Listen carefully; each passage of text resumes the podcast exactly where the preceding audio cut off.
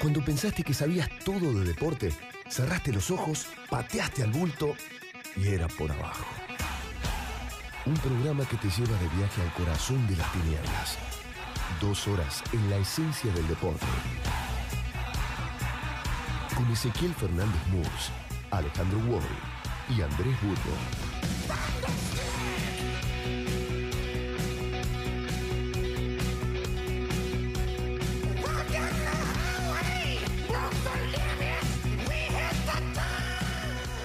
La final de la Libertadores ha servido para que los odiadores del fútbol moderno encuentren una concreción de sus añoranzas, estadios donde el hincha predomina sobre el turista y donde al ir se asume una cuota de peligro. Odios antiguos, tipos que aplazan su boda o que se pasan por el cardiólogo para que les certifiquen que están en condiciones de vivir la final. Jugadores a los que el primer plano descubre hirsutos y lombrosianos, en los que el barrio predomina sobre el estilista, no como aquí, en Europa, donde hay una mutación paulatina hacia el póster en Super Pop. Es un fútbol adulto y bravío, sin un atisbo de Disney que, como el que conocimos en los 80, es para vivirlo con los amigos. Esto ya es difícil de ver en España, donde hasta a los golpes de Estado se va en familia. Pero el descubrimiento que nuestros aficionados han hecho, atraídos por el magnetismo de un superclásico sobre el cual lloró algún dios monzónico, es comparable al de las tribus primigenias e intactas que de vez en cuando detecta y fotografía un avión que sobrevuela el Amazonas. Esto era el fútbol, para bien y para mal. Esto era el hombre cuando bailaba alrededor de la hoguera y nos da un pellizco de envidia, algún instinto al que no acaba de complacer que nuestras finales hayan ido derivando hacia un espectáculo a lo Super Bowl, en el que te sale una moza a cantar en el descanso. Esto era el fútbol y de otro modo no se entiende la fascinación por unos futbolistas que o no son lo bastante buenos como para haber conseguido un contrato en Europa, o son jóvenes y lo están esperando, o ya son tan viejos que regresaron de allí. Un choque entre Boca y River, para un europeo, tiene el sabor del fruto prohibido. Es la vieja absenta auténtica, el tabaco sin filtro, el sexo sin precauciones, la droga sin mesura. Es eso a lo que renunciamos, el exceso contra el que responsablemente seguimos luchando. Es lo que no nos conviene. Los europeos hemos conseguido, salvo alguna rara excepción, que las familias puedan acudir tranquilamente a los estadios. Hemos conseguido que en encuentros de máxima rivalidad ambas aficiones convivan con relativa armonía. Hemos conseguido que las grandes finales no se conviertan en brotes de guerrilla urbana. El Boca River huele a algo que en Europa no olemos desde hace muchos años. Exhala el aroma agrio a sudor y cerveza de los hooligans ingleses, el perfume dulzón que dejaban atrás los tifosi italianos cuando destrozaban una estación ferroviaria, deja en la garganta el picor de los gases lacrimógenos de cuando un clásico setentero no terminaba realmente hasta que cargaban los antidisturbios. Huele a delirio, a riesgo, a adrenalina. La gran final será Argentina en estado puro, el exceso para lo bueno y para lo malo, y como se sabe, las derrotas duran más que las victorias.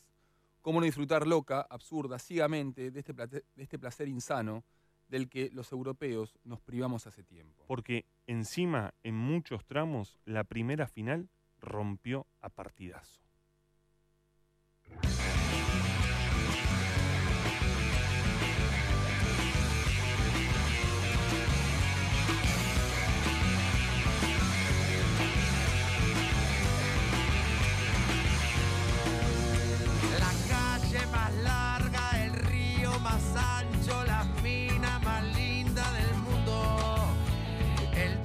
De leche, el gran colectivo, alpargatas, soda y alfajores.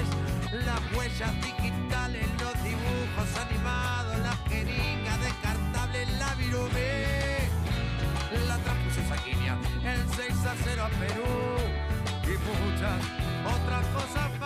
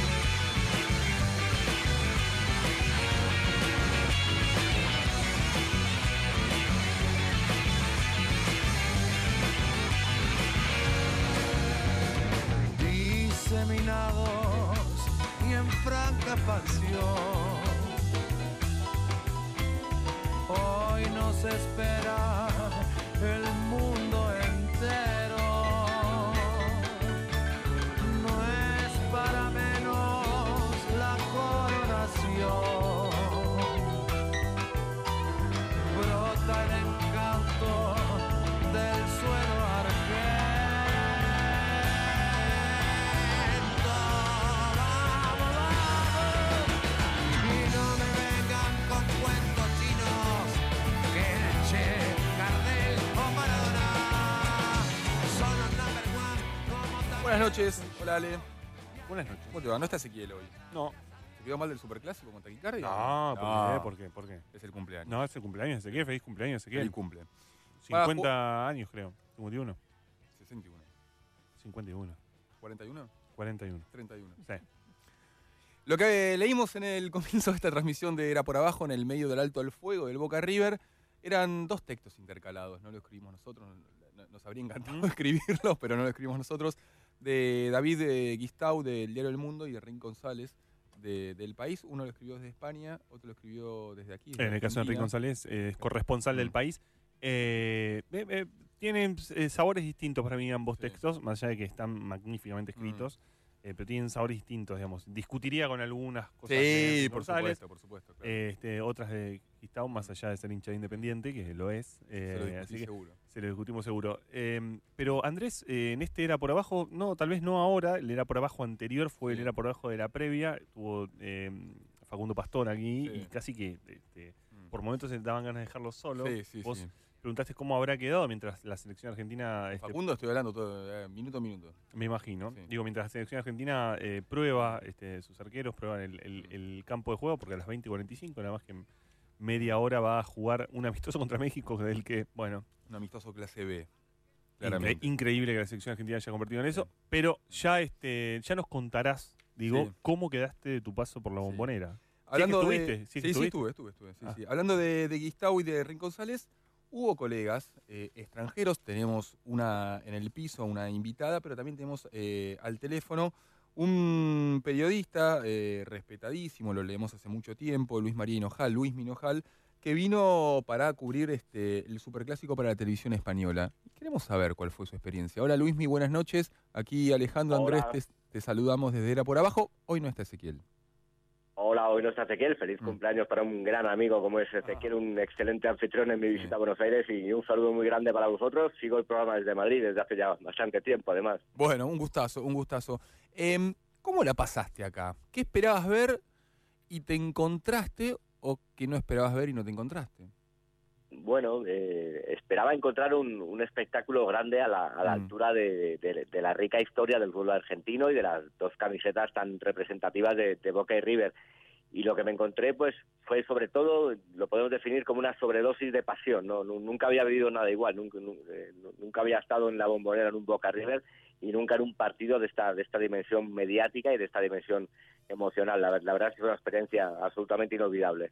¿Te gustó, te asustó, te sobrepasó, te pareció exagerado? ¿Te gustaría que este, en, en- en España fuera así? ¿Te parece que, bueno, claro, no hubo muertos, ¿no? Pero acá habitualmente hay muertos. De hecho, hace, Sí, sí, sí. sí. hace tres semanas murió un hincha de San Martín Tucumán este, por una paliza este, de hinchas de boca. Sí, mira, eh, aquí eh, vosotros conoceréis bien un, un documental que hizo mi compañero de Movistar Plus, eh, John Sistiaga, de Sí, Barras claro. Sí, sí, sí. y, sí. y yo colaboré en ese reportaje Mm. y conozco perfectamente lo, lo que es la idiosincrasia del, del fútbol argentino. ¿no? De- de- yo no me yo no me sentí inseguro en la bombonera ni en Buenos Aires en, en ningún momento. En el- me sentí en, en- en- en un lugar eh, hospitalario con, con toda la gente que veníamos de fuera, eh, porque la gente también sentía curiosidad por esa dimensión eh, planetaria casi que había querido el, el gran clásico de América, pero sobre todo me, me sentí sobrecogido por el ambiente, eh, no, no, no, no atemorizado, sino sobrecogido en lo emocional, no, Nu- nunca había habido esa, esa sensación tan salvaje, podríamos decir en el buen, en el buen sentido, ¿no? Porque las hinchadas europeas, eh, más allá de temas de violencia, ¿no? Son, son, son otra cosa, desde luego. Eh, eh, Luismi, ¿cómo estás, Alejandro Wall? Buenas noches. Un- Aquí Un en- placer, Alejandro. Igualmente. Aquí se ha, eh, se ha llevado a niveles, eh, lo- tal vez lo hayas visto, pero la transmisión de la cadena que tiene los derechos eh, hablaba de la final del mundo. Bueno, es una forma del marketing, Sí. ¿no? También. Pero es, sí. es, es cierto que es cierto que hay, hay una, una idea de, incluso lo han dicho funcionarios del gobierno, una idea de el mundo nos mira. Vos tuviste que venir a cubrirlo acá. Ahora, si tuvieras que dar una impresión de si el mundo mira el superclásico, eh, ¿qué podrías decir de eso? Eh, creo que tiene mucho que ver con el marketing, mucho que ver con el, con, con el folclore, si se me permite la, la palabra y, entender- y entenderla bien, porque el, marketing futbolístico argentino en ese sentido tiene mucho que ver con el, con el folclore local, digamos, ¿no? Con, con la hinchada, con las barras, con los papelitos, con el humo, cosas que eh, a las que no estamos acostumbrados en, en Europa. Sí es cierto que es el partido de... de- yo, he- yo, he comen- yo he comentado en Canal Plus antes, en Movistar Plus ahora más de 10, 12 finales de, de Copa Libertadores y nunca había tenido tanta dimensión en el extranjero. Eh, Claro. Por ejemplo, nosotros las, cif- las cifras de audiencia que hemos tenido han sido extraordinarias, sorprendentes desde luego, sí, sí. Para la revancha se les complica que es a la misma hora de Barcelona Atlético Madrid, ¿no? Claro, claro, es un, un Mm. partido de, de máxima importancia porque son dos, dos potencias que, que- que absorben casi toda la, la capacidad informativa de los medios españoles, ¿no?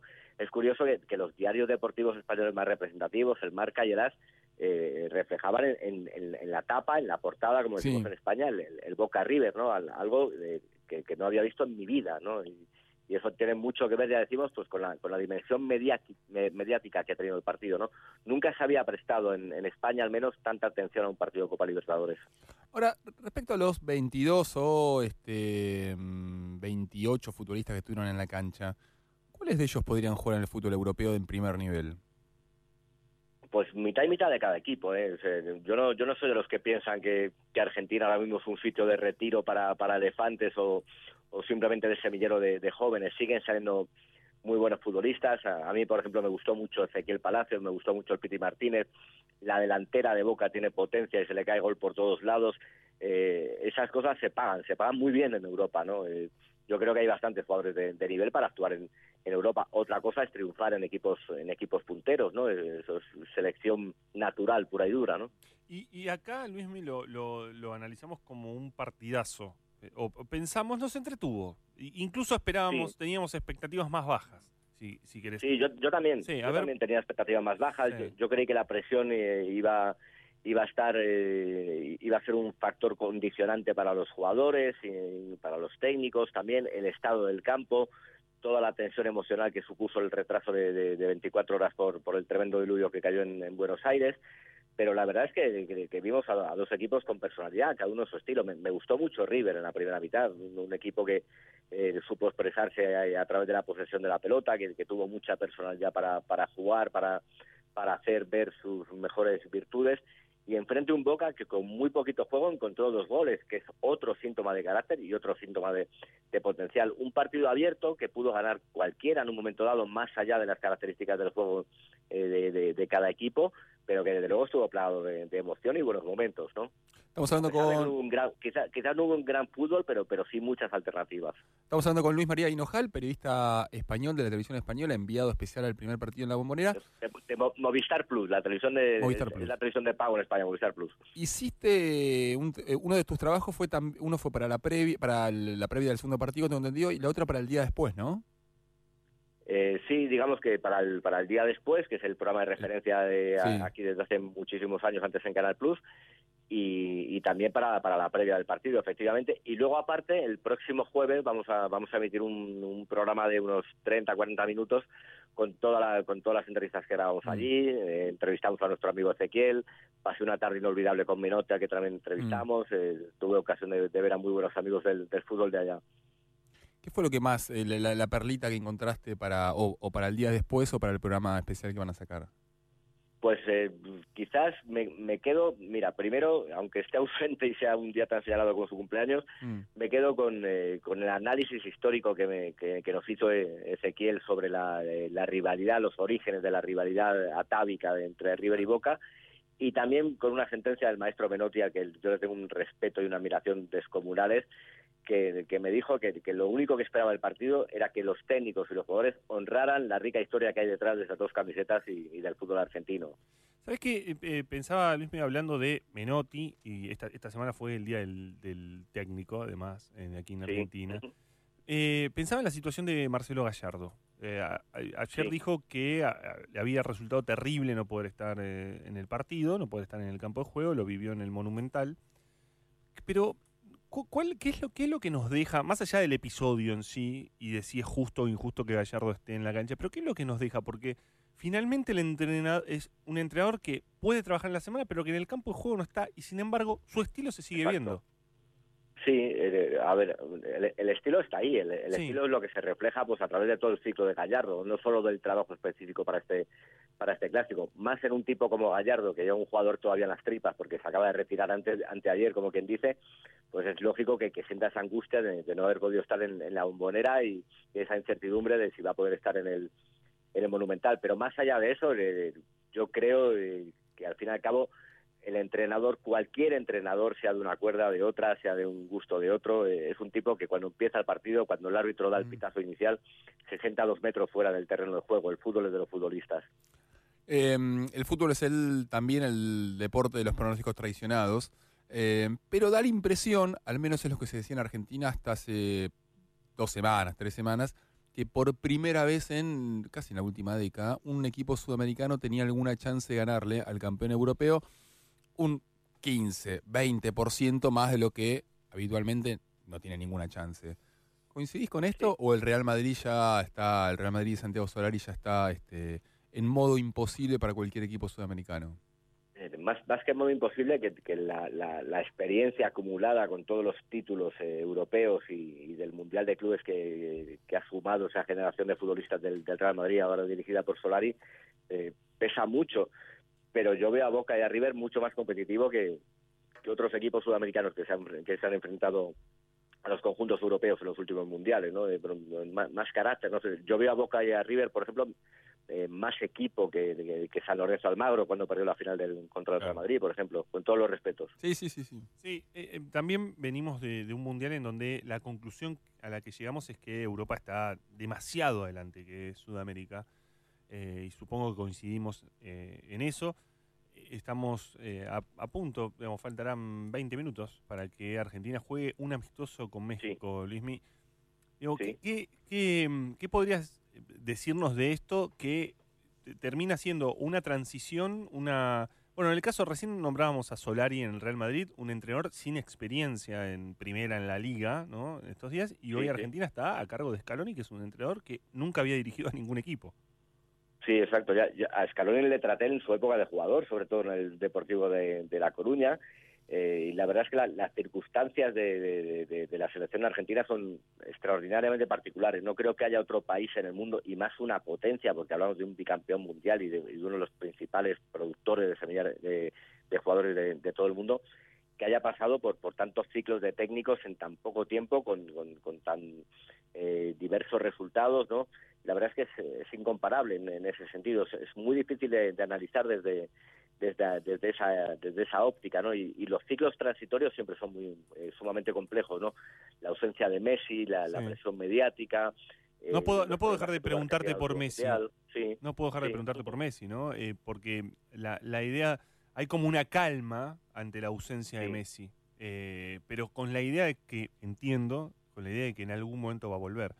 U- con, la idea, claro, con la idea, perdona, con la idea supongo de, de- de que él esté más tranquilo en, en lo que es su relación, no con la selección, sino con el entorno de la selección, ¿no? De- de- desde Europa o al menos de España, eh, la percepción que tenemos es que, es que el ambiente que rodea a la selección argentina es absolutamente insano por, por la exigencia siempre de ganar, por esa cultura del, del ganar como sea, eh, que, que se ha impuesto en muchos medios de comunicación argentina. Por suerte no es el caso de ustedes y, y por todo lo que rodea una selección que, que- que ha vivido momentos de, absoluta locura en, en los últimos 10 años, ¿no? Hasta, hasta el punto de poner en, en entredicho la profesionalidad pues, de, de- gente tan preparada como el Tata Martino, sin, sin ir más lejos, que fue, un, que fue un técnico que no tuvo éxito en el Fútbol Club Barcelona, pero por ejemplo en Newell's era una, una gozada verlo, ¿no?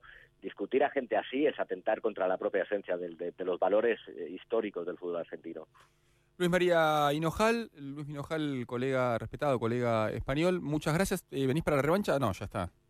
No, no sabemos todavía. Ah, Eh. Estamos, estamos todavía valorando si, si viajamos el, el jueves o el viernes a Buenos Aires o, o retransmitimos la final directamente desde aquí con una buena previa y, co- y con la atención que se merece esperemos que sea un éxito y que sea una, una gran fiesta del Mm. fútbol y que eso ayude también a, a regenerar en buena medida la imagen del fútbol argentino. Ojalá.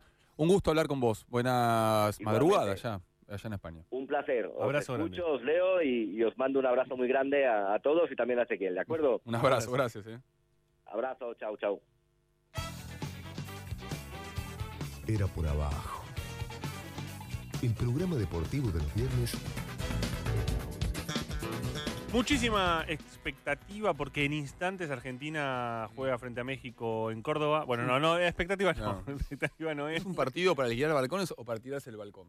Eh, es un partido para pagar eh, por eh, la entrada la mitad de precio. ¿Quién se ríe? ¿No? Bueno, a partir del lunes las entradas, las populares costaban 700 pesos y a partir del lunes, como nadie las compraba, las bajaron a 350. Ahora vamos a decir algo de eso, pero primero quiero saludar Y se va a llenar el estadio, querida Hani Hola, Versace. Hola chicos, yo me reía, que estaba buena la comparación. ¿Sabías que juega Argentina hoy? No, la verdad es que me enteré cuando supe lo del 50% más barato de las Ah. entradas y que los menores de 12 años con un adulto entraban Y gratis. dijiste, ahí me voy a Córdoba. Claro, y dije, uh, qué raro esto. Bueno, te quiero Pero- contar, te quiero contar que esta, la semana que viene juegan en, eh, en Mendoza. Mendoza. Así que Mm. por ahí te haces un viajecito. Y a los dos lugares iría con alegría y felicidad. Perfecto. No sé si llego hasta el estadio después, por ahí me quedo ahí disfrutando de los cordobeses Pero bueno, y de los de, de- mendocinos. de esto, Ana, eh, de esto ha hecho- han hecho la selección argentina, ¿no? Después del Mundial de, de Mm. Rusia.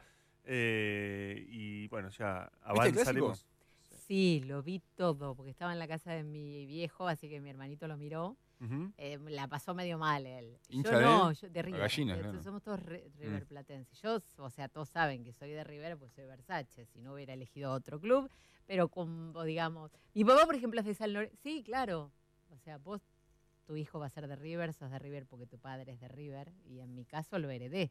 Pero de haber podido elegir, hubiera elegido otro. Puede cambiar, ¿eh? No, no se puede cambiar de equipo, chicos. No se Ah, puede ¿por cambiar de no? equipo. ¿Por qué No, no? es re berreta. ¿Por qué no se puede? No, porque en un punto tengo los, las, las cosas Ah, de River. bueno, bien. O sea, quiero que Boca siempre pierda, esas cosas me pasan, ¿entendés? Pero, por ejemplo, mi papá que es de San Lorenzo, siempre quiere que Boca pierda también. Es raro, ¿viste? Es como un sentimiento. Bueno, eso agranda un poco a los hinchas de Boca que, que claro. creen que todos están eh, contra, contra ellos. Sí, bueno, por ahí un poco de eso hay. Pero sí, igual no lo sufro. Lo pasó bien, me pareció un buen partido. No imaginaba un partido tan jugado. Me ¿No? imaginaba una cosa más. más Lucha, lucha, guerra, no, no, no, no, no. barro. Eh, no, al contrario, más tibia. Mm. Me imaginaba, ¿entendés? O sea, más cuidadosa. Claro. Eh, nada, esperaba que en la cancha de Boca por ahí Boca tuviera un mejor resultado que ese, que bueno, de hecho no se fueron en, este, muy conformes. ellos. No. Este, Carlitos los arengaba de Sí. cabeza alta este, y esto. Pero me pareció que estuvo bien, que tanto ida como vuelta, digamos, uno de los dos tiene que ganar y uno va a perder. Pero que jugaron bien los dos, me parece que los dos se jugaron. Sí, sí, sí, así. Sí. Lo que pasa es que eh, te vamos a contar, Jenny, que quién es esta final al mismo tiempo, ¿no? Y bueno, es lo que es, o sea, sí, sí, el los dos es lo deberían más justo y lo más injusto al mismo tiempo. Ahora, Claro. nunca va a haber un subcampeón tanto lastre en... A eso me refiero. Que sí. Ah, bueno. Porque vos podés eh, perder una final de Libertadores y bueno, Depende re- quién sea. Ahora, esta te deja un poco marcado. Depende quién Claro. sea. Eh, Bueno. vos estuviste en la, bueno, Sí. eh, estuviste en la, en la bombonera, quien estuvo en la bombonera, de hecho, eh, tengo que contar que eh, yo sé que también estuvo el día anterior, el día de la lluvia. Ahí ¿Estuvieron cerca. comiendo algo por ahí, no? Sí, estuvimos haciendo tiempo Eh. a ver qué pasaba. Eh, es eh, nuestra colega, periodista, eh, Silvia Colombo. ¿Cómo estás, Silvia? Buenas noches, gracias por venir por abajo. Silvia es corresponsal de Folia do San Pablo. Buenas noches Buenas y noches. gracias por la invitación. Hincha de Corinthians. hincha de Corinthians. Uy, se están por Sí, a y ahora, y ahora me tuve una duda porque me, me dijiste Ah. esto de, nos dijiste esto de que se hereda, ¿no? Sí. Claro. En mi familia, mi papá es Palmeiras, Mirá. mi mamá es São Paulo, mi hermano es São Paulo y tenemos abuelos y tíos, cada uno de un equipo. O sea que Y te me los dejaron preguntaba en si eso libertad. es una... Bueno, no, no, no, que, que creo que es más Mm. común. Yo tengo muchos amigos que no, no heredan. O- No, acá el- la fundamentalidad ¿Ah, sí? en muchos sí, casos. sí, acá es una historia o de padre. Sí, sí es.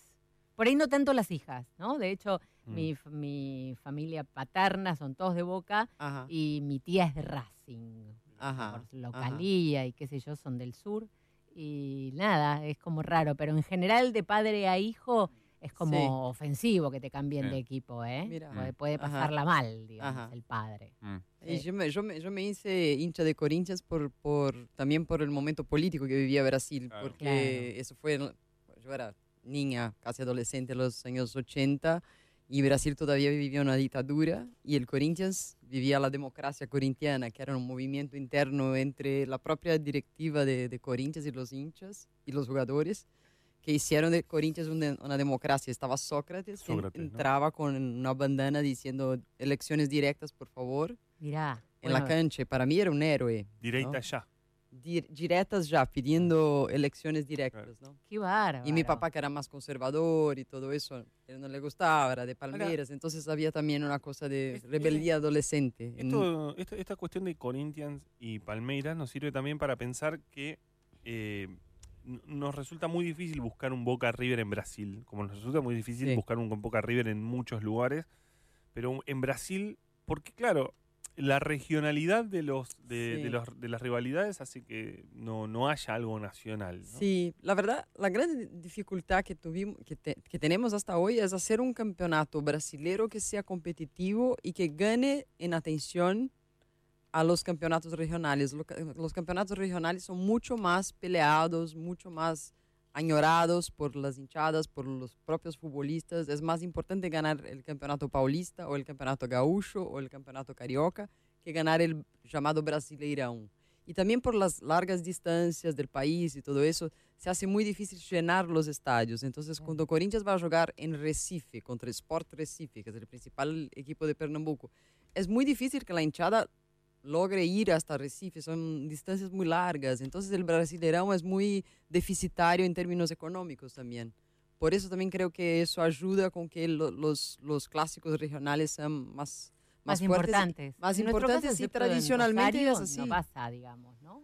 Por ahí alguno de el Atlanta, Tucumán es fuerte, Tucumán, el de- el Mendoza, de ¿no? Córdoba Cruz también, sí, puede ser, sí, sí, sí. Pero no Sí, tanto pero como un si uno, si uno agarra una, un, un- lo que sería un clásico nacional, las Mm. dos principales, no, más grandes hinchadas de O sea que Brasil. River y Boca son equipos nacionales, no solo, Sí, no pero solo de Buenos Aires. Es- sí, es- yo creo que sí. es una eso no tenemos. Tenemos claro. más o menos con Flamengo eso, Sí. porque Flamengo por un, un gran, Mm. un gran periodo de tiempo eh, era muy popular en el Nordeste, porque los Claro. equipos del Nordeste eran muy, muy débiles y veía Sí. mucha, eh, consumía mucha media, eh, d- diarios, televisiones de Río. Entonces se hablaba mucho de Flamengo. Entonces hay, hay hinchas de Flamengo en Bahía, en Mm. Pernambuco y todo eso.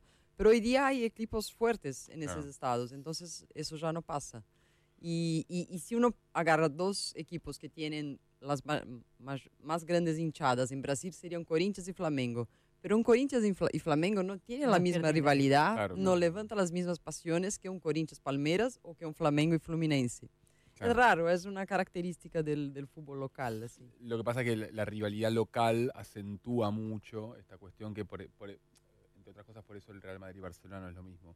Por tu trabajo como corresponsal de, eh, de un diario paulista, ¿cuántas veces habías tenido que ir a ver un estadio de fútbol acá en Argentina? Yo fui algunas veces, Mm. eh, a la bombonera eh, fui un par de veces, nunca para ver un, un- un- partido tan importante, ¿no? Fui a un partido de Libertadores que era jus- justamente Mm. Boca y Corinthians, vi algunos partidos de la selección Mm. en el Monumental, Mm. partidos de, de eliminatorias, eh, amistosos Mm. Brasil-Argentina, pero creo que así en términos de, de- de pasiones y de, de emoción, este del último domingo fue el, el- el que más, el más marcante de todos. ¿Qué viste? ¿Qué te interesó más? Bueno, la, la, la ficción, ¿no? La, la gente cantando todo el tiempo. ¿no? Y sí.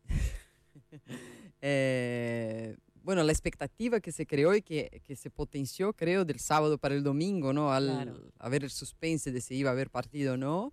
Sí, yo, a mí me pasó eso también, ¿eh? Lo Sí, dice creo que eso- Porque yo el sábado estaba durmiendo siesta muy pancha y me enteré cuando me desperté que no hubo fútbol. Sí. Y el domingo ya estaba como, che, bueno, y veámoslo, dale. Y ahí me Sí. quedé. Y en términos de fútbol, me parece que el primer tiempo fue muy, muy competitivo, fue emocionante, fue hasta, no sé, fue entretenido. Sí. Yo no, no estaba hinchando por ningún lado, ¿no? Eh, entonces, no ¿Y sé. eso, eso crees que lo, lo hace mejor? ¿Lo, ¿Lo hacía más disfrutable? El hecho de, bueno, como, como nos pasaba a muchos los que estábamos ahí, que no estábamos hinchando por ninguno de los dos lados, ¿no? Vos lo ves más, Sí. más alejado tal vez que un hincha igual de fútbol en Argentina. Creo que sí, creo que sí. Pero no sé, yo tengo amigos que siempre tienen que hinchar por alguien Claro. si están mirando un partido. Yo, yo no soy así. Yo, sé, yo creo que uno es hincha de un club. Podés disfrutarlo como un espectáculo. Pero te daba lo Sí. mismo, te daba lo mismo lo que pasaba. Creo que sí. Bueno, cuando hizo un gol Boca, quería que hiciera un gol River para que quedara más emocionante. No, estaba más, sí, más por el espectáculo quizá. Claro. Sí, sí, Claro. sí. Eh, no había hinchas visitantes. El, el colorido supuestamente del superclásico era las dos hinchadas, los, los dos colores. ¿no? Sí. ¿Eso no le quita fuerza? Eso fue la primera vez que vi así eh, y me causó así eh, mucha sorpresa porque nunca vi un partido así sin un, un- un- un local, aunque sea con 10 eh, hinchas Claro. del otro equipo, ¿no? Y, y me causó aún más sorpresa cuando salieron los goles de River y es como si no, no hubiera pasado nada, ¿no? Uno que no entendiera bien el fútbol no, no iba ni siquiera a darse cuenta que fue gol porque nadie gritó, solo los jugadores Claro. festejaron, fue algo muy diferente para mí eso. Bueno, sabes que yo estaba en el, en el palco de, de la bombonera de periodistas, estaba como en la parte de internacional. ¿Cerraste digamos, ¿no? puño? ¿Cerraste puñito? Hice un puñito, sí, me arrepentí sí? después, sí. Se me escapó.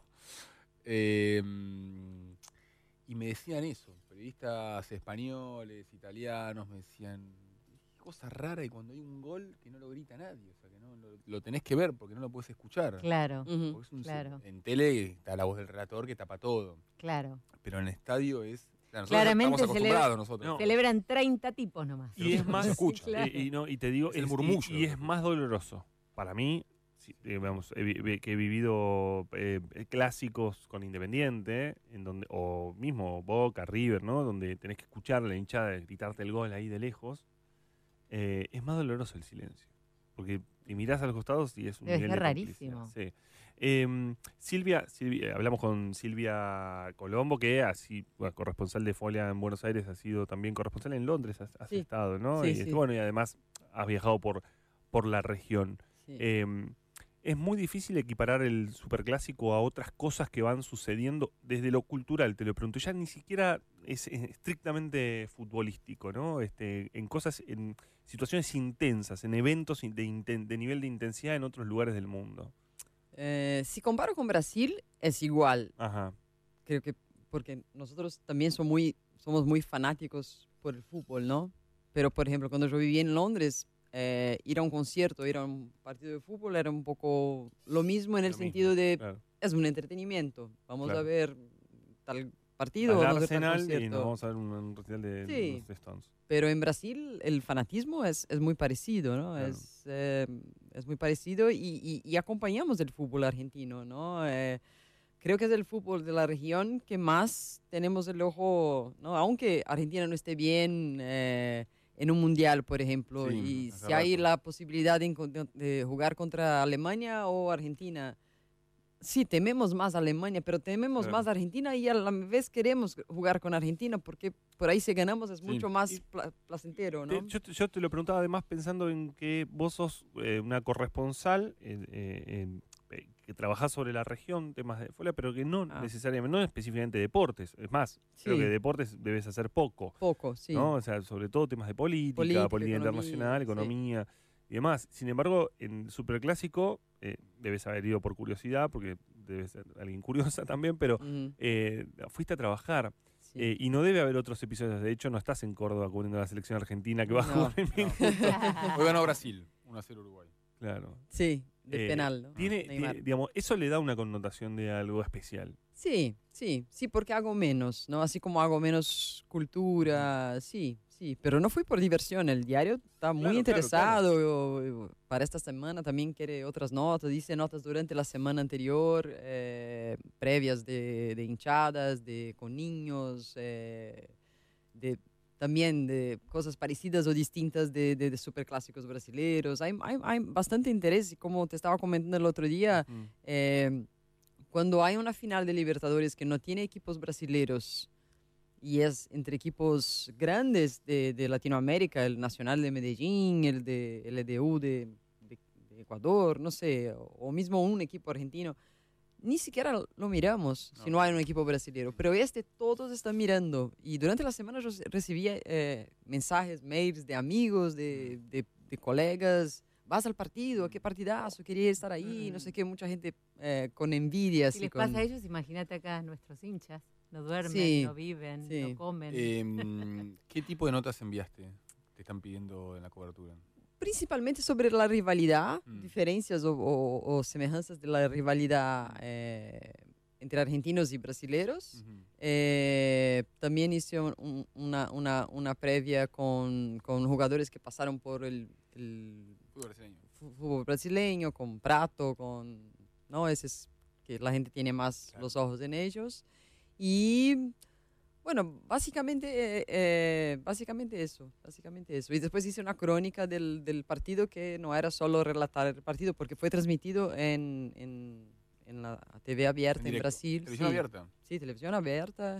E incluso mucha gente reclamó, estuvo muy de- de- desilusionada el sábado porque vio, eh, eh, estaba esperando el partido y como no había Boca River, pusieron un partido Mm. así, tipo Havaí y, y Fortaleza, un partido X, así, que me perdonen los, los hinchas de Mm. Fortaleza, pero Ella es hincha de Fortaleza.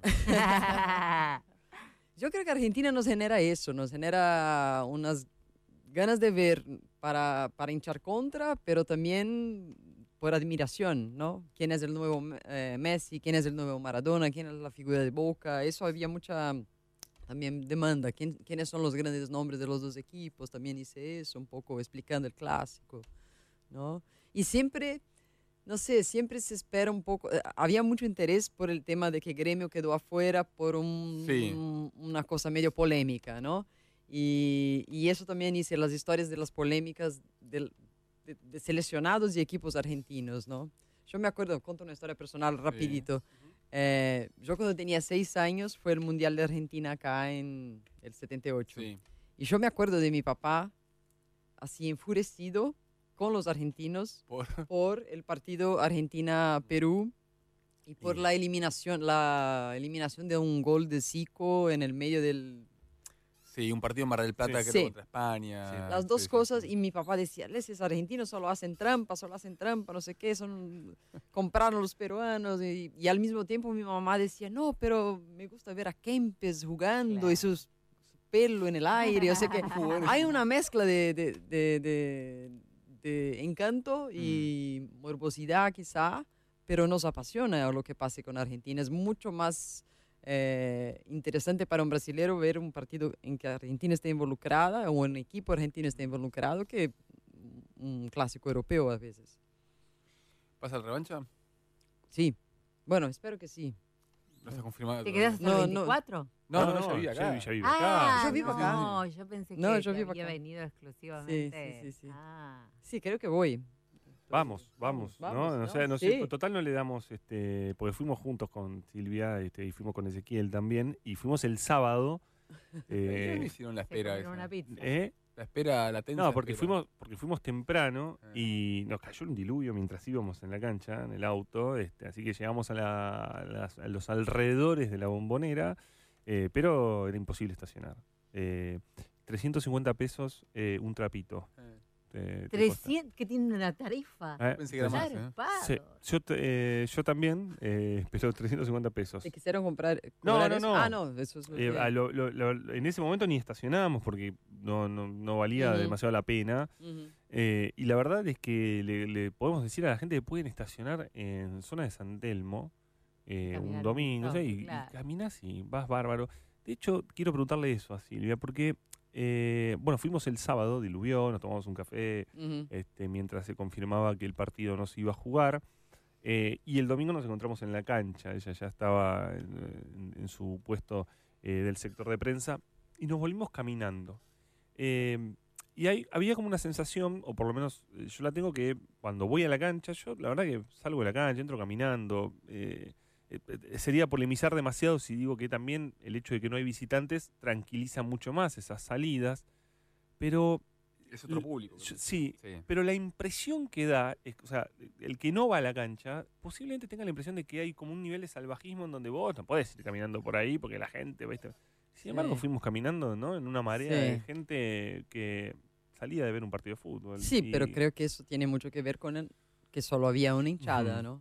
En Brasil, la- la- lo que la no policía solo organiza para vaciar los estadios, tipo corintianos por un lado, San Mm. Paulinos de otro, palmeirenses de otro, y, y- y- y líneas de policías y, y- y- y- y una separación así muy Mm. clara Sí, para evitar los, los, los confrontos y, y hay confrontos. Claro. Eso influye, pero además me parece que algo que venimos hablando hace rato acá, que eh, los estadios de River y Boca últimamente se llenaron de clase media, para decirlo de alguna manera. Eh, tenés que ser socio para acudir a la cancha porque son estadios que por lo general están este, colapsados de gente, digamos que ni siquiera se venden tickets, con lo cual tenés que pagar la cuota toda la semana, todos los meses, eh, con lo cual ya no es un público más este Con más- poder adquisitivo. más Macri para decirlo de alguna manera bueno No, era no el sueño de Macri digamos Claro. de cierta forma también este em, que, que el público que vaya a la cancha sea más europeo para decirlo de alguna manera Ajá. O sea que no, si no un sé si en Brasil pasó lo mismo después de, de los estadios FIFA este de No hay cotas Mm. así. Hay, hay programas de fidelidad de Mm. los, de los eh, clubes, pero no es, no es algo que te- se, se paga mensualmente. Mm. Es una Ah, tarjetita que uno saca y puede, cuando va a la, a la Mm. taquilla a comprar su entrada, tiene un descuento. Eh, pero más que eso, no. Y están la- las hinchadas organizadas que tienen un cupo máximo de cuánto puede comprar una persona, ese tipo de cosas hay, pero no hay eso de socios. eh, en algunos clubes que son que tienen su propio Mm. propio estadio hay unas unas eh, una- que llamamos camarotes que son de, Mm. de gente que ayudó a construir el estadio que la familia ayudó tipo el São Paulo lo tiene el Palmeiras lo tiene eh, pero no es así eh, es más fácil para uno que nunca va al fútbol ah hoy voy al fútbol ir y comprar una, una entrada y, y entrar Mm. eso me parece más difícil acá no sé si me equivoco Sí, y en Brasil eh, he ido a ver, bueno, está bien, Botafogo Vasco da Gama, por ejemplo, en el Maracaná, que no, no, digamos que no es eh, un, un partido de, de mucha de mucho público, Mm. pero este. Y, y la verdad que he ido a la cancha y, y, eh, saqué las entradas en el lugar. La hinchada estaba mezclada, a pesar de que eran dos equipos de Río, ¿no? La hinchada- las hinchadas entraban mezcladas. Había muy poca policía en el lugar eh, y había lo que se llaman gratuidades, Ajá. ¿no? Eh, que son los menores, por ejemplo, los menores, Menores, sí. que eh, fuimos, o sea, compramos mm, dos entradas eh, y, eh, y sacamos gratuidades y entramos con los menores a la cancha. Ujú. Esa facilidad tal vez no la tenés en, en el fútbol argentino. Sí, sí, sí, sí. Esa facilidad no, no la tenés en, en el fútbol argentino. Eh, te- sí, no, pero que- quería abrirme un poco más, ¿sabes? Mm. porque el, el superclásico, vos eh, de- bien lo decís, eh, tu, tu trabajo se cruza mucho más con la política y con la economía, Y este superclásico tuvo mucho de político, Sí. mucho en los días previos, digo, hubo una jornada que fue una jornada Sí. presidencial dedicada al superclásico, Sí. desde la mañana de eh, hinchas visitantes hasta el final de salir a aclarar, decir, bueno, este va a estar de decisión de los, del... eh, en Londres y en Brasil, dos lugares que conoces mucho porque eh, has estado, bueno, sos brasileña, pero además has, has vivido en Londres. La, ¿La política también está tan cruzada con el deporte? En Y lo digo en términos de, gobierno, ¿no? La política siempre, por supuesto, está cruzada, pero digo el- el- el- en términos de, Ajá. de- de gobierno. Mm, yo creo que en Brasil, bueno, los políticos uno sabe para quién hinchan y en el tiempo de Lula, presidente que es corintiano también, corintiano. había mucha, pero más en el sentido de la joda, sino de, de- de meterse y elegir un técnico, presionar la federación. Vos sos como los hinchas de, de River que señalan que Macri es de Boca, vos podrías decir que Bolsonaro es de Palmeiras. Ojalá sea de Palmeiras. Ah, no se sabe, no se sabe si es de No, Palmeiras. sí, sí, sí, que Ah. se, se dice de Palmeiras. dice, ¿no? sí. Botafogo y Palmeiras Ah, vos- Sí. dos clubes. Sí. Sí, porque él es de Río São y- Paulo, pero Ah, hizo su claro. carrera. No, yo, yo creo que acá es más, es más eh, vinculado. Incluso me olvidé de mencionar entre las notas que hice previas al partido, yo hice una de que sobre ese tema de que Macri había eh, dicho vamos a hacer con las dos torcidas y después Sí. eh, no, volvió atrás y que eso era una especie de derrota política eh, por la manera como la Sí. política está vinculada al Mm. fútbol, ¿no? Pero no hay ningún político así de renombre que yo conozca en Brasil que sea un dueño de equipo o que haya sido presidente de un equipo. eh, no sé si se mezcla tanto. se mezclaba mucho durante la dictadura, Claro. con la idea de identificar la dictadura con la selección. Lo- el ejemplo que me viene a, la, a la cabeza fue el ejemplo de, de Médici, el dictador de los años 70, que eh, decía, había este eslogan, ¿no? Brasil, para frente Brasil. Sí. Y era lleno de, de subtextos ahí. Era Claro. Hinchar por la selección era también hinchar por. El Brasil de él. Que en, este, en estos años, de hecho, eh, hubo una especie de milagro económico y Brasil creció mucho y dio mucha... Y la- la- el, el hecho de que Brasil fuera tricampeón en este Mm. mismo año Sí. dio a la dictadura más fuerza, ¿no? Mm. Yo creo que ese es el último ejemplo sí que veo de, de, de- de vínculo entre política y fútbol. Recién hablabas, estamos hablando con Silvia Colombo, corresponsal de Folia de San Pablo, también este, em, redactora colaboradora del New York Times. Em, eh, y recién hablaste de las eh, hinchadas organizadas. eh, dentro de unas elecciones que fueron muy favorables para Bolsonaro las, eh, y dentro de un deporte que mayoritariamente apoyó a Bolsonaro, Sí. las hinchadas organizadas dentro del fútbol fueron de las excepciones que se manifestaron en contra de manera rotunda aparte, porque hubo como un, este, una, especie de firma conjunta de todas las hinchadas en contra de Bolsonaro. ¿Qué Sí. explicación le das a eso? Sí, pero por otro lado hubo jugadores Mm, que hicieron, eh, dieron apoyo explícito a, a Bolsonaro. incluso- La mayoría, sí. Sí, sí, O al menos de los más conocidos. sí. Romario, Edmundo, Ronaldo. Sí, el, el mundo, eh, Ronaldinho, ¿no? Eh, Ronaldo Ronaldinho, sí, Ronaldinho, sí. Sí, eh, eso creo que tuvo un impacto, eh, porque ellos representan mucho una clase media baja que votó Claro. masivamente en Bolsonaro, ¿no? ¿Por qué las hinchadas estuvieron en contra? ¿Por qué las hinchadas vieron algo que el resto no vio? Es una di- pregunta difícil de hacer. Yo creo que las hinchadas están más mezcladas, Mm. ¿no? Y, y- y- y hay, hay un poco de todo. No sé, no sé.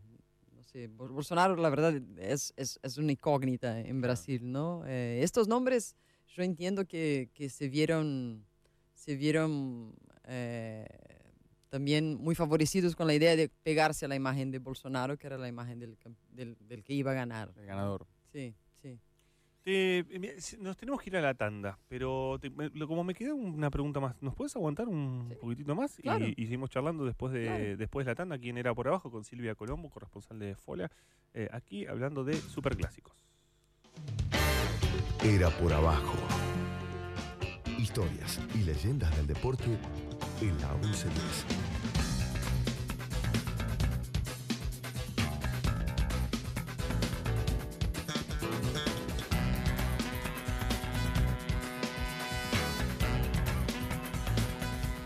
A 37, 37 minutos casi, 36 Mm. eh, del primer tiempo. Argentina 0, México 0 en este amistoso en Córdoba. Lionel Scaloni Mm. pasea de un lado al otro dentro del corralito de los entrenadores. Pero, Jani, eh, lo que le importa, yo no, no me gusta decir la gente, pero lo que le importa al futbolero es el superclásico. Y ¿no? sí, Lo- estamos todos. Pero mirá, estoy yo que no soy hincha. sí. Yo creo que entiendo por qué no soy hincha, porque moriría cada domingo. Yo no puedo pasar Claro. por esto. Bueno, yo te iba a decir algo sobre eso. Sinceramente. Hoy, hoy estoy bien, ¿eh? No, yo te- no, sinceramente, digo la Eh. verdad. Eh, yo, por ejemplo, los mundiales, en donde sí me, me fanatizo mal. Eso es lo que menos. Claro, bueno, y le pan- a mis hijos, amigos hinchas me dicen, no, pero a mí fue la selección, me importa nada. Y yo con cada selección no duermo, vomito, me transpiran las manos. Entonces ya aprendí a no verlo, porque la paso tan mal. serio? Mirá, en yo- serio. Yo te voy a decir algo. Entonces digo, si soy hincha de River a morir, como. No, o sea, no puedo es, pasar. esto. lo paso cada cuatro años. Todos los domingos no podría. Eh, te, te- te voy a decir algo y le digo a Santi que está por ahí, tuitealo, Santi, no pasa nada. Pero soy hincha de Racing y he visto sufrir, y he sufrido además, como de, de 35 años he sufrido muchísimo, imagínate sin ser campeón. Mm. Eh, he visto sufrir además, gente, he visto hacer locuras, eh, hay cosas desmesuradas, eh, de todo tipo. Y la verdad es que me cuesta pensar, en el que, perdón, el que cabecea es Lautaro. Sí. ¿Sí? ¿Lautaro? Yo pensé que iba a ir mejor. Sí, en sí, sí. Sí, pero no. Bueno, la idea es lógico. obviamente. Pero decía, y hincha de Racing, digamos, he, he vivido lo que es el sufrimiento en carne propia, eh, lo, he visto de mi viejo, de mi hermano, eh, he, ido un, día a la cancha, he salido para ver un, un- un Racing River en Avellaneda, termina ganando Racing 2 a 1 eh, por el torneo local, el Racing de Rubén Paz, fines de la década del 80. Eh, y salimos con el grupo de amigos que salíamos eh, de, de Caseros, la provincia de Buenos Aires, y chocamos. Chocamos a la altura del peaje. Una Chevy. Oh. No, eh, falla los frenos de la Chevy. Eh, el, el Quique, quien manejaba, dice: No tengo freno, no tengo freno, no tengo freno. eh, eh, bombea, Es no tiene freno. carnicero. Y eh, no, no es Quique Carnicero, era este, bastante fierrero Quique. Y eh, choca la Chevy contra la hilera de autos que estaba tratando de pagar el peaje, rompe todo. La Chevy, nos tenemos que volver con la Chevy casi largando humo. Nos volvemos a caseros. Y eh, mirá el margen que teníamos que agarramos el auto de mi hermano. Eh, habíamos ido en el equipo, agarramos el auto hermano y nos volvimos a Avellaneda porque íbamos a ver a Racing. No importaba, aunque Mm. hubiéramos chocado en el camino, tiramos la Chevy ahí chocada. Digo, he visto todo esto. Y también he visto hinchas de River, sobre todo hinchas, sobre todo hinchas de River, ¿eh? Sí. Sobreactuar. Ah. Hinchas de River y de, de Boca también, pero de River No, yo les sobreactuar creo todo todo. esto. Yo a los hinchas del equipo que sea, ¿eh? tomo pastillas. La semana pasada decíamos, todo. acá decía, tomo pastillas para dormir, eh, no salgo del baño, No, yo les creo. este, yo no les puedo creo vivir, ayer sufrí. Se llama Matías Álvarez, es hincha de River y escribió en Facebook esta semana. A ver. Hola gente, tengo una Sibori alta, la popular donde está la hincha de River, para la gran final. Pero lo cierto es que tengo otras urgencias de que ocuparme. Por eso permuto mi entrada por ingresar a un trabajo en oficina, barra empresa u otro del estilo. Interesados por privado, saludos y aguante River. Mira. Lo que después Matías fue contactado por páginas este, mm, partidarias de River y lo que explicó es que eh, mm, precisamente él propone permu- permutar su ticket, digamos, a cambio de un trabajo Por laburo. por laburo. Hace un par de semanas, hace un par de meses se quedó sin trabajo. eh, absolutamente está loco, se muere por ir a la cancha, quiere que gane River, pero tiene que pensar más allá. Me pareció de esas Claro. historias que atraviesan todo, pues atraviesan Claro. Argentina, atraviesan la desesperación, atraviesan la pasión, atraviesan la final, atraviesan ser hincha y también atraviesan la sensibilidad de decir, ok, como se suele decir, el fútbol es lo más importante, lo menos importante, pero yo necesito trabajar. Claro. Tengo claro, por 24 años y esta es claramente una historia. Es cierto, Ale, que el fútbol está lleno de, eh, de hipérbole, de exageración. Cuando digo Este sobre... es un caso este, de, de- de los tantos que hay que. Este, dicen los lo dicen los cardiólogos. O sea, Claro. este, recibo más visitas que lo habitual. No, no, no, no, no niego. Y creo que parte de la sobreactuación Mm. eh, es también parte de la carrera eh, de mostrar cada vez más pasión, o sea, de la carrera Eh. del aguante. Sí, sí, sí. Porque eh, yo recién te mencionaba, el- el- te mencionaba Racing, ¿no? Digamos, ¿qué era Racing en ese momento? Bueno, era una sobreactuación permanente, porque no, tenías- tení- claro, no tenías logros deportivos de que jactarte, tenés que jactar de algo. te tenías que jactar de algo y te tenías que jactar de que estabas completamente loco porque eras hincha de Racing. Entonces, Bueno, yo cuando River se fue a la. B, lo rebanqué. Me acuerdo que me compré la Bien. remera. Sí. Digo, o sea. pero, pero yo ahí, Pero siempre desde un lugar yo ahí te de, de- entiendo. de sanidad. O sea, nunca morí, nunca lloré, digamos. Obvio, pero, pero, pero yo ahí te entiendo la, la idea de que eh, efectivamente irte a la B y, y estar ante esa situación, ¿no? Eh, esta semana el amigo Dani Arcucci dijo una frase acerca de que River se refundó después de irse a la B. Y yo creo que eso es tan cierto como lo cierto que fue el sufrimiento para cualquier hincha de River Claro. eh, de irse eh, a la B. Entonces, ahí creo que hay algo. En este caso, en este partido, me parece que hay como una idea de que ponemos todo en juego eh, y hay mucho en juego. Y yo creo que River tiene más en juego que Boca, pero porque tiene más por ganar incluso, me Mm. parece, porque podría significar algo más. eh, pero hay como una idea de una carrera de sobreactuaciones eh, permanentes. No, Eh, y de todo, hecho, de hecho creo que se está, se está preparando un viaje. Eh, Vos sabés que- vos está- se está preparando una caravana que el, el amigo Mauro Suárez la llama la caravana del humo. Una- es una caravana que se va a ¿Qué hacer, van a hacer? van a hacer después del 24. No, claro, porque esto es así. River juega el miércoles, después de la final juega contra Gimnasia, semifinal de Copa Argentina contra Gimnasia en Mar del Plata. Es- River agotó las entradas para ese partido que en principio no tiene ningún tipo de interés. Pero ¿cuál es la, la lógica? que va a haber algún tipo de celebración o por vas- 24. No, dos. O vas a la fiesta del siglo o vas a bancar al equipo cuando tenés que bancar. me parecen bien las dos cosas. Hay- hay son- no hay sonido de humo, ¿no? ¿Ah? Pero me parece, me parecen bien las dos cosas. Em, sí, es eso. Es simplemente eso, Jani. No, pero está bien, yo los banco. Pero yo que no tengo pasión por... por- no- me falta la pasión, o sea, yo banco a River, soy de River por herencia, lo que sea, pero me cae bien, o sea, lo sigo, sé quiénes juegan, quién dirige, todo eso lo tengo claro. Pero yo sé un montón de pasiones, porque le pongo pasión a otras cosas. Digo, yo soy una fanática de la música clásica. He tomado Mm. aviones para ver un tipito en Suiza, Claro. ¿entendés? O sea, y he gastado fortunas, Mm. tiempo, dinero, subir aviones, que no la pasó nunca bien, o sea, sé de pasiones, Eh. por lo cual puedo entender y de estar en el día ese del show sin poder comer, uy, Mm. voy a ver tal cosa, digo, no sé, eso, digo, lo puedo entender. Por lo cual le creo todo a los hinchas de fútbol y me parece válido. Y hablando de eso, gol de Ramiro Funes Mori. Sí. Argentina le gana 1 a 0 a Ah, México, gol hablando- de cabeza. Hablando de hinchas de River, ¿no? Sí, Ochoa hoy cumple 100 años. eh, 100 años 100 Gran arquero. Ochoa, ¿eh? Sí, hoy cumple 100 partidos. Con la selección. Se está escuchando humo sobre el agua, Urgo. En era por abajo. No entienden nada. Eh, no, no, yo, te banco, ¿eh? Yo te banco. Te bancamos. No puedo entenderlo. Qué, qué- qué lindos días para ser hincha de Racing Independiente.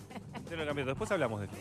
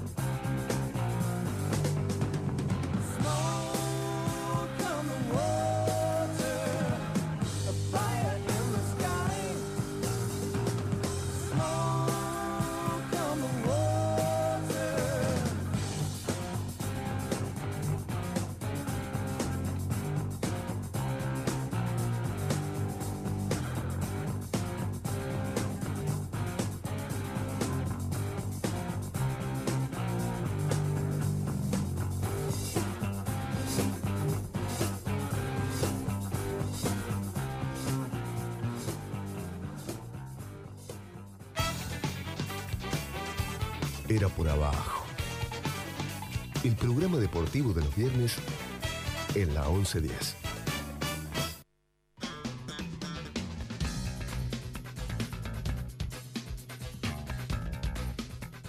Antes Antes de hablar, Andrés, eh, ya Uy, llegando al final de- del, del programa de La Por Abajo, eh, este programa que eh, festeja el cumpleaños de Murs. No Sí. está Ezequiel Fernández Murs porque eh, hoy su cumpleaños merecía este, un descanso también.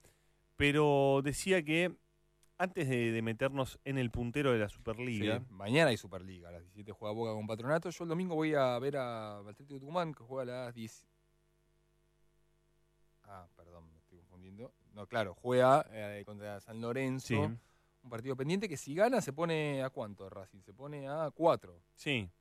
Bueno, pero la, la, la cuestión de, por ejemplo, de, de, de una, de un defensa y justicia eh, con posibilidades de, de ser el, algunos lo decían, el puntero virtual, porque, claro, era eh, el equipo que sí ganaba todos sus partidos, eh, terminaba eh, poniéndose, bueno, arriba de Racing. Eh, bueno, eso no, no, va, no, no va a suceder.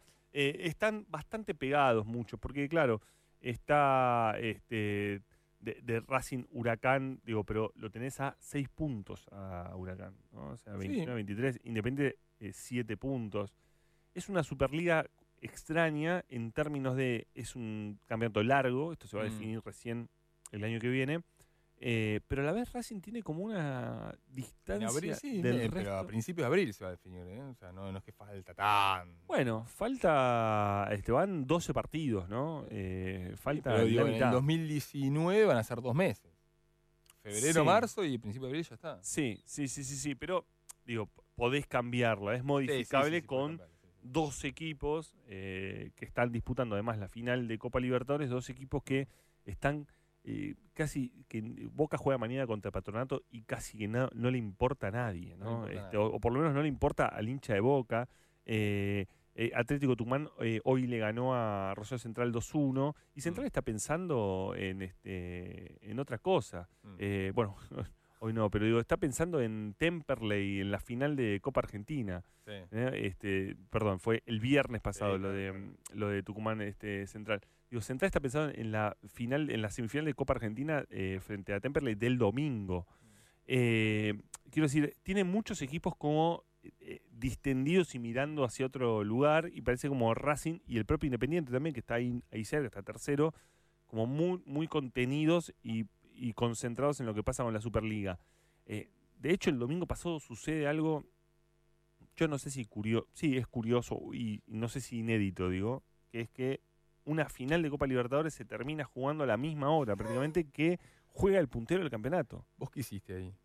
No, me fui a la bombonera, pero Sí, porque sí, tenía que sí. trabajar y, y estaba acreditado y me fui a ver eh, Boca River a la bombonera. Ah. Eh, y llegué temprano, llegué bastante temprano a la bombonera, Mm.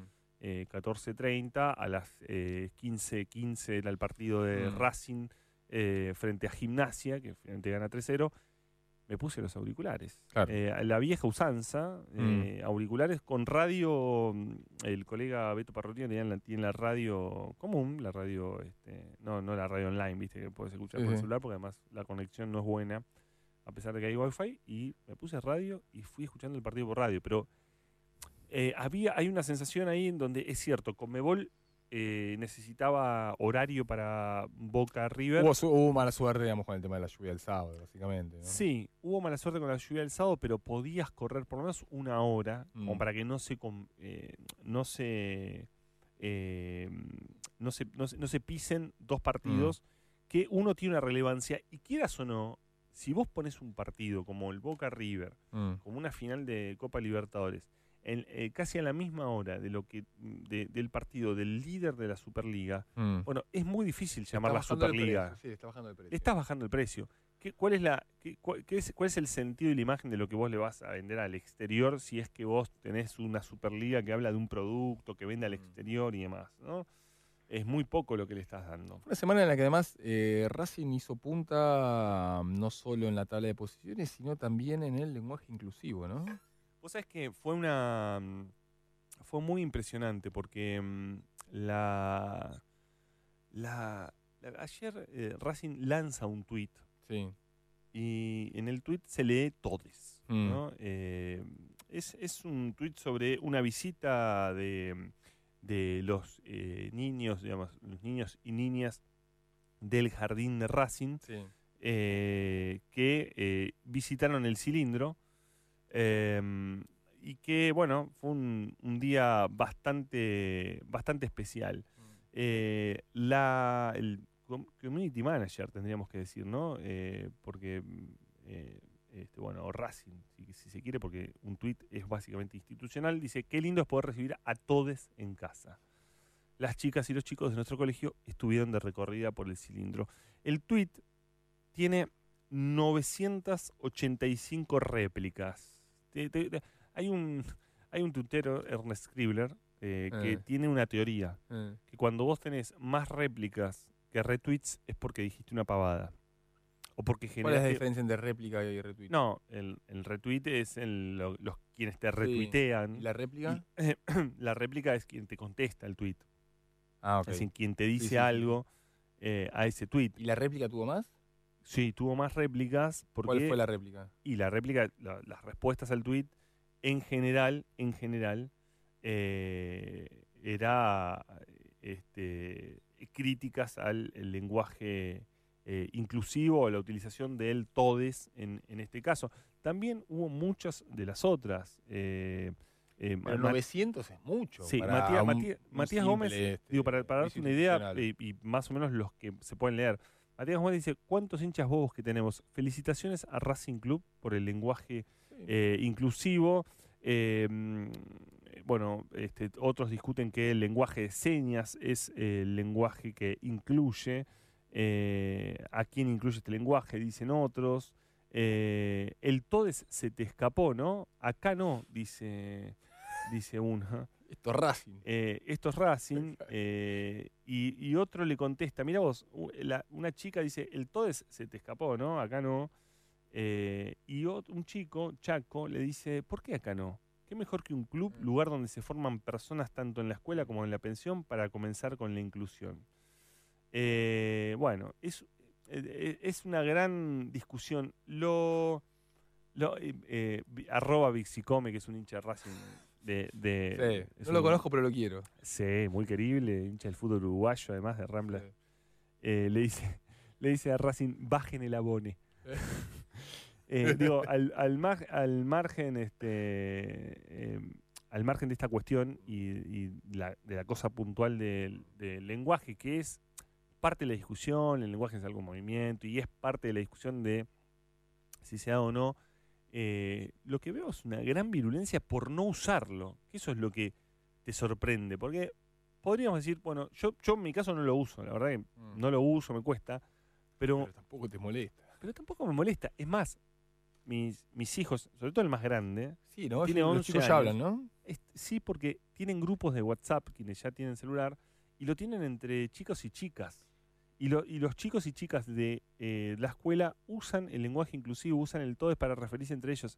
Entonces, que un club eh, decida comunicar de esa manera, ¿en dónde está lo grave? ¿Cuál es el problema? Aparte y para si un no lo público de usás, esa edad, más o Claro, y si no lo usás, ¿cuál es el problema? Es que otros lo usen. El lenguaje es convenciones, movimientos, se va moldando y demás. Pero bueno, recién eh, leíamos la opinión de un periodista deportivo sobre Sí. eh, las periodistas deportivas. Sí. Imagínate lo que puede pasar si un club utiliza algo así.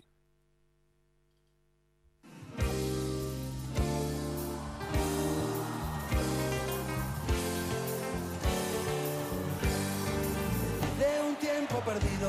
A esta parte esta noche ha venido un recuerdo encontrado